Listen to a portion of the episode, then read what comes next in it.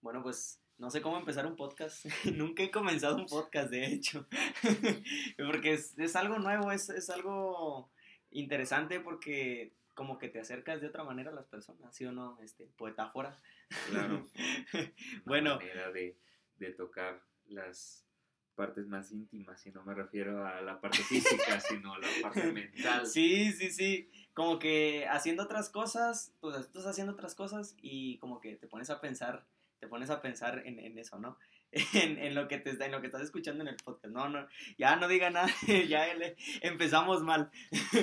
bueno, em, verdades relativas. ¿Qué, ¿Qué es lo que te viene a la mente con verdades relativas? A ver, o bueno, hay una frase, de hecho, que nosotros estamos Em, moviéndole ahí para que podamos ahora sí que explanar este tema grandísimo. Porque nosotros, todo el mundo ha escuchado que no existen las verdades absolutas, ¿verdad? O sea... Claro. De hecho, hay un...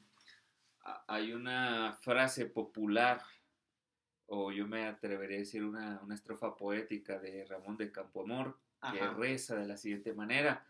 Y es que en el mundo traidor nada hay de verdad ni mentira.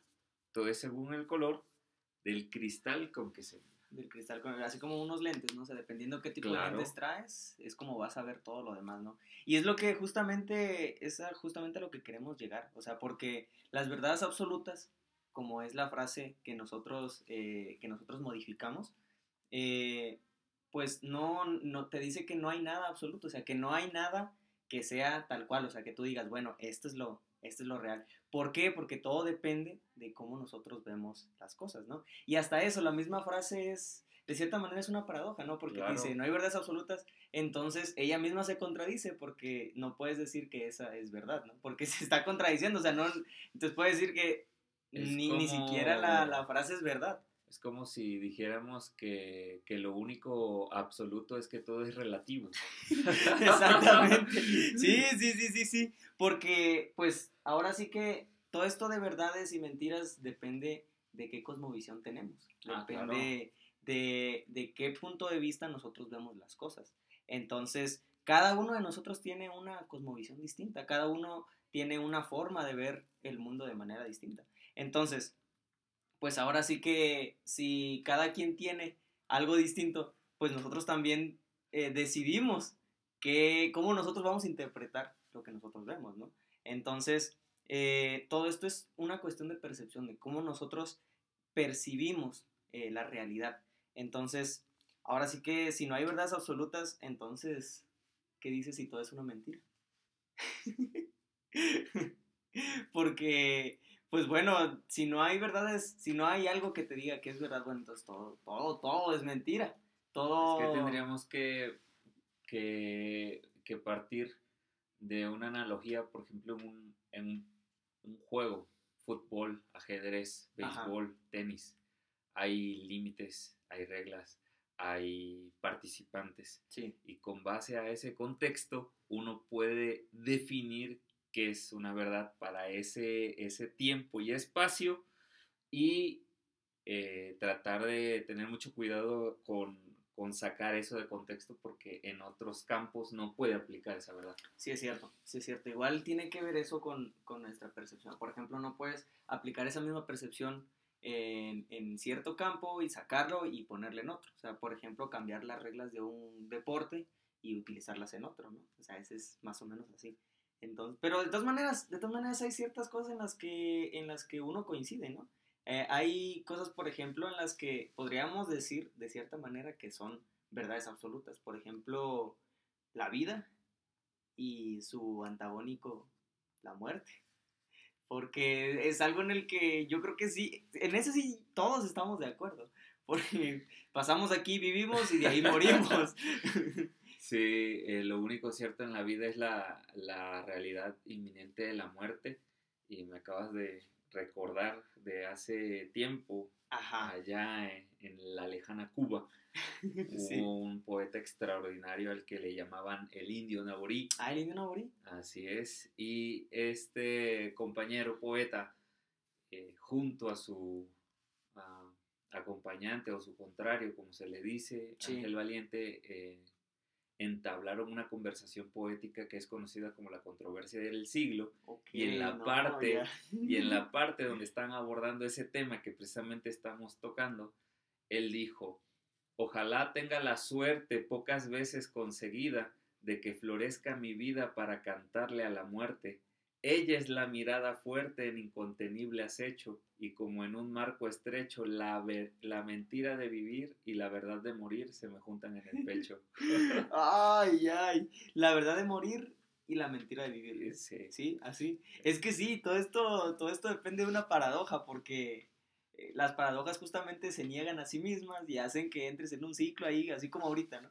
Pero pues estas cosas de todas maneras, o sea, al menos de cierta manera, no son relativas, porque es como que lo único que tenemos noción exacta de, que somos, somos nosotros. Claro, a, medida que vamos eh, experimentando la vida, nos vamos dando cuenta que hay cosas que son absolutas y hay otras cosas que sí pasan en el plano de la relatividad.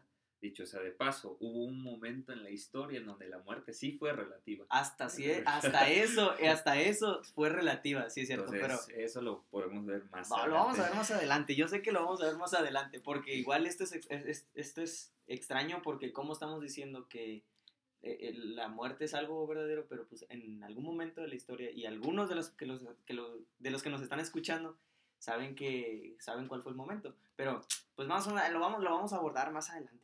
Por supuesto. Entonces, em, cada uno de nosotros va a decidir, si ya dijimos que todo es mentira, ahora sí que puede ser que lo que yo crea de algo que estamos viendo los dos, puede ser que para ti sea verdad, pero para mí lo que tú crees verdad es mentira. Entonces, prácticamente, y eso es, y eso es inverso, puede ser lo que yo crea algo verdad y tú estás, bueno, como no compartes esa misma percepción, pues dices, no, pues es que para mí es mentira. Entonces vamos a simular que todo va a ser mentira.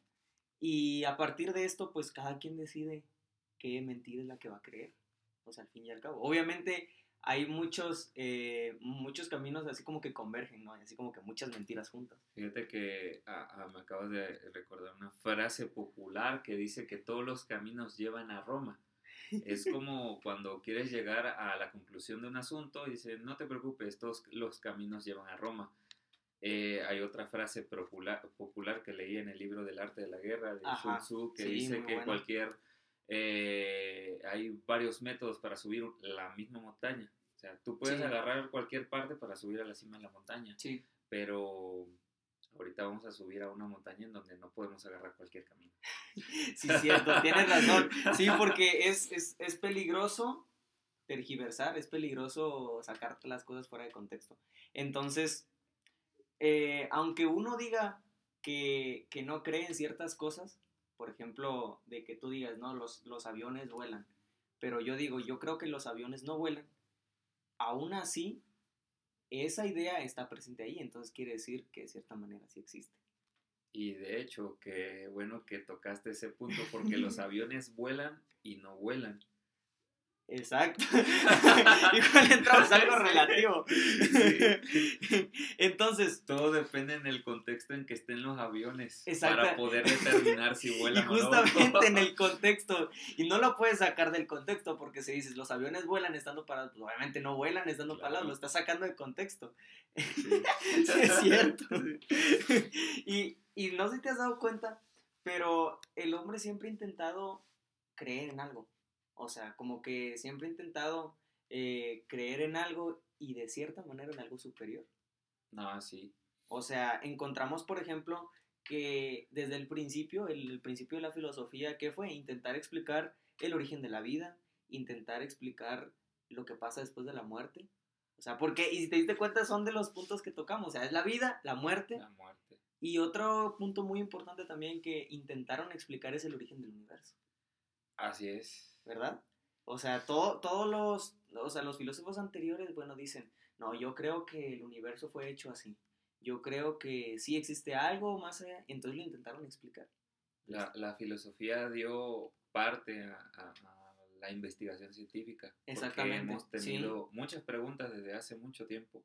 Cuando la ciencia de la época, de antaño me refiero, sí, claro, eh, no podían explicarlo con los elementos de, de la ciencia, de, de, aquel, de aquel contexto, le ponían la etiqueta de Dios. el dios de la agricultura, el dios de la fertilidad, el dios del mar, el dios de acá, porque no sabían cómo explicarlo. Hoy sabemos que esos dioses con D minúscula, la ciencia dice, pues este es tal fenómeno natural y se explica con ciertas características.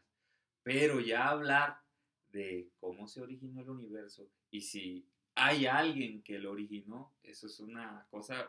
Que de todas maneras sigue estando este, en común con lo que los, este, pues, la humanidad antepasada estaba intentando explicar. Entonces, desde un principio como que hemos buscado un propósito, o sea, el origen, qué es lo que va, o sea, qué es lo que nosotros estamos haciendo aquí.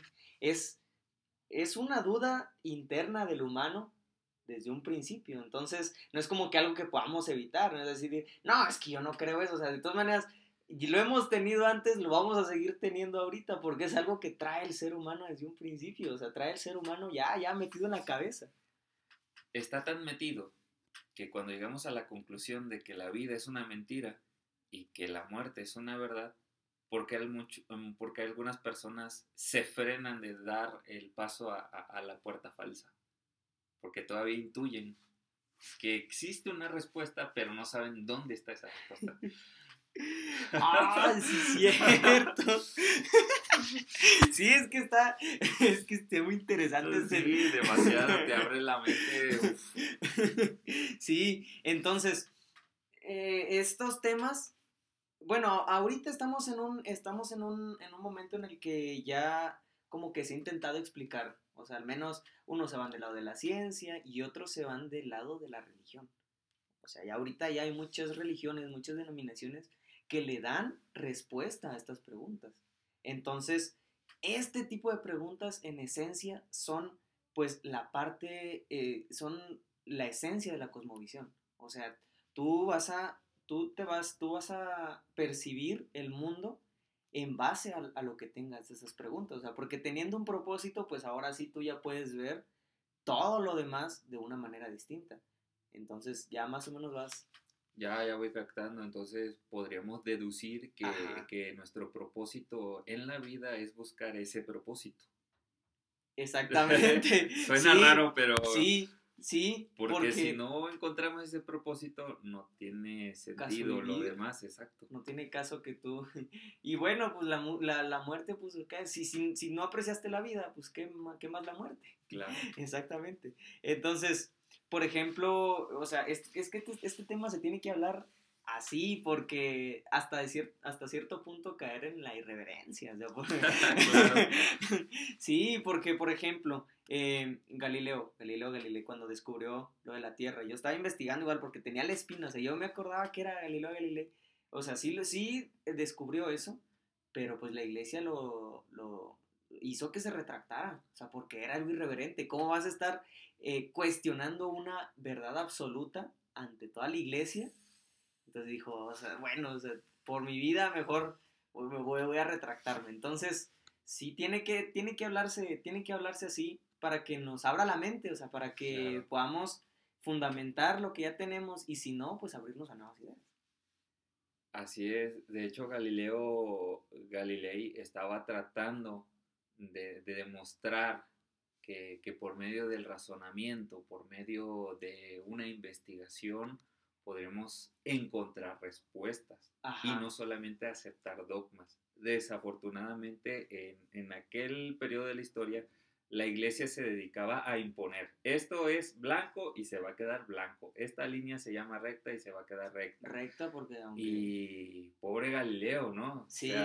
Eh, ¿Cómo le hago para decirle que, que esto no es así? No somos el centro del universo. Sí. De hecho, se han hecho varias obras eh, artísticas en donde se le atribuye la frase y sin embargo se mueve. Sí, exactamente, sí. Por lo mismo. Por, porque él, o sea, él no reconoció, al fin ya, o sea, él decía, yo estoy convencido de que la Tierra no es el centro del universo. Entonces, ya, ya aquí están las pruebas, ya investigué, ya refuté, y, ya, y aquí están las pruebas. Entonces, ese pensamiento crítico es el que nosotros necesitamos tener en todo. Por supuesto. En todo. Si no tenemos el pensamiento crítico, vamos a creer que nosotros somos el centro del universo. y esto igual es una, una verdad relativa. Sí. es una verdad relativa. Entonces, No, hombre, es que tú tienes todo que ver, está, todo junto. Entonces, ahorita, bueno, ya tomé, ya, ya toqué el, el tema de las religiones. ¿Por qué? Porque estas, así como mencionaba, nos dan, ahora sí que un sentido, nos dan un propósito, nos dan un objetivo también. Entonces, eh, y ahorita que, que, mencionaste, bueno, ahorita lo de, lo, de, lo de Galileo, él intentó dentro de la iglesia eh, algo que ya estaba, bueno, refutó algo que ya estaba estipulado. Y entonces, eh, muchas de, de, nuestra percepción de en cuanto a la iglesia posiblemente sea ese tipo de iglesia, o sea, de, de una religión, una iglesia que impone, que estipula, sin siquiera nosotros ponernos, este, ponernos a razonar, o sea, si realmente lo que nosotros hacemos es, es correcto o no, o lo estamos haciendo nada más por solamente por rutina, así por, ah, sí. es, es, es, igual, o sea, también, porque pues ahora sí que una, una religión que se practica así, pues no es, no sería. Ahora imagínate, estamos buscando el, el pro, estamos buscando el propósito de la vida y después nos topamos que las religiones ofrecen una respuesta. Exacto, vamos, vamos a subirnos. Y ahora viene otra pregunta, ¿y en qué religión puedo encontrar esa respuesta? Yo solamente puedo decir lo siguiente, si la religión en la que estás no favorece el pensamiento crítico, bandera roja, red flag. red flag. no es, ahí no es, compa. sí, es cierto, porque si, si, si las religiones están basadas en un pensamiento lógico, obviamente los seguidores deben de pensar de manera lógica, porque si no, sea, ¿de, de, qué chiste, de qué chiste estar? Es solamente llenar un vacío, pero al fin y al cabo no estás utilizando de, de, esa manera en la que te está llenando. Entonces, pues, ¿de qué te sirve seguir algo, eh, hacerlo rutinariamente si ya perdiste el objetivo de lo que real, de donde realmente estás? Entonces, eh, hay muchos, hay muchos, eh, hay muchos filósofos, muchos pensadores dentro y fuera de la iglesia que, o sea, religiosos, ¿no? Que de todas maneras apuntaron hacia algo supremo, hacia algo hacia arriba, o sea, independientemente de las religiones, apuntaron hacia arriba. Por ejemplo, Aristóteles ponía, proponía eh, de que ah, de que todo está movido, o sea, es, es, este, todo va por el movimiento, ¿no? O sea, el, el, aire se mueve, entonces esto mueve a las flores, pues, a, a, la manera inversa, ¿no? Nosotros vemos que se mueve una flor, pues porque es por el aire. Entonces, si nos vamos así, vamos a llegar a algún punto en el que algo no, no se pudo haber movido, o sea, algo inmovible que, que permitió la movilidad todo. Sí, déjame entender. La flor se mueve, ah, pero se mueve por el viento. ¿Y qué mueve el viento? ¿Y qué mueve eso? ¿Qué mueve el viento? Así hasta llegar a ese punto, que ese punto con, no sé cómo lo llamar, que no se mueve, pero es el que le da el empuje. Exactamente, es algo así como que lo que empujó. Es algo así como que lo que comenzó todo, ¿no? Entonces, esto, esta idea es reforzada por Tomás de Aquino en la Suma Teológica. Oh, es una super obra, es una super obra. Entonces, entonces utiliza las cinco vías. Voy a tener que usar Google. sí, sí, sí, sí. Eh, las cinco vías eh, por la cómo nosotros podemos justificar en este caso a Dios, porque este, pues Tomás de Aquino ya era, ya era, ya era cristiano, ya era un pensador y era un pensador religioso. Entonces, pues está la del movimiento que eh, asume lo mismo que, que, a lo que llegó Aristóteles. Está, por ejemplo, la de la causa eficiente. O todo es movido por una causa. También lo de lo posible y lo de necesario. También la vía de los grados de la perfección. Y la última, la vía del gobierno del universo. O sea, el, el, universo ordenado. O sea, él, él, de, de cinco vías propuso cómo nosotros podemos lograr encontrar en este caso a Dios, ya con D mayúscula. sí, o sea, este, este tipo, este Dios que de cierta manera es ahora sí que el causante de todo. O sea, aunque muchas religiones lo han, lo han llamado de otra manera, pero es ese mismo, es ese mismo, esa misma duda de decir, bueno, hay algo superior, es, es ese concepto superior, ese concepto de, sí. de perfección. Ser supremo. Eh, Exactamente. Eh, está bastante complejo, pero pero sí, o sea, es eso. Ajá. A, a, dar argumentos en los que nuestra amable audiencia pueda ver esas eh, perspectivas, esas perspectivas y que sean ellas las que decidan. Sí, al fin y al cabo ah, ya, ya aprendimos, es relativo, o sea, todo es relativo a los cristales en cómo nosotros percibimos. Entonces, si hay una, hay una frase de Nietzsche que, que dice, bueno, ya metiéndonos un poquito más al tema, que dice, Dios está muerto. Sí. O sea, ya hay una contraposición a lo que desde un principio ya se buscaba. Ya se buscaba, bueno, ya estamos buscando a ese ser supremo. De repente llega este cuate y dice, no, es que eso no, no existe. Pero por ahí de los, de los años 1840 y algo, eh, de seguro Dios dijo, Nietzsche está muerto. un chascarrillo intelectual. sí, sí, sí. O sea, bueno, es, sí, es, que es relativo. Y, y, y, bueno, esto va a parecer así que irreverente, así como estábamos mencionando. Pero es que él de todas maneras gozaba de libre albedrío. Que claro. Vamos a hablar más adelante de libre albedrío. Pero pues es lo que nos permite a nosotros decidir qué es lo que creemos, qué percepción tomar, qué cosmovisión elegir. Y por supuesto, qué es, en qué es lo que vamos a creer. De, de hecho, Nietzsche eh, sabía perfectamente que era el, libre albedrío, que, que, esto incluía, él lo dedujo, la negación de Dios. Ok, ok, ok, ok, sí, sí, sí, sí. En palabras más, palabras menos, si yo tengo libre albedrío, entonces puedo tener el derecho a decir Dios no existe o no quiero aceptar la existencia de Dios. No tengo pruebas, tampoco dudas. Tampoco dudas. Y es lo mismo que pasaba con, con, con, lo de, con este tema de las religiones. O sea, es, es igual una cuestión de percepción. No puedes demostrar algo, pero tampoco puedes demostrar dudas. Era lo mismo, es la misma, es la misma, es la misma, es la misma posición. Y sí es cierto, o sea, lo que dice Nietzsche es completamente correcto. Yo tengo el libre albedrío, yo tengo la, el poder de decidir. Yo creo que es el único poder que tiene el ser humano. Bien preparado que era este compañero, que se le atribuye una frase que dice, el ser humano en su egoísmo creó a Dios a su imagen y semejanza. ya nos puso. Nosotros como creyentes en, en la cita en la que fue tergiversado esto, está, tergiversado, está sacado de contexto. Habíamos dicho que no hay que sacar las cosas de eh, contexto.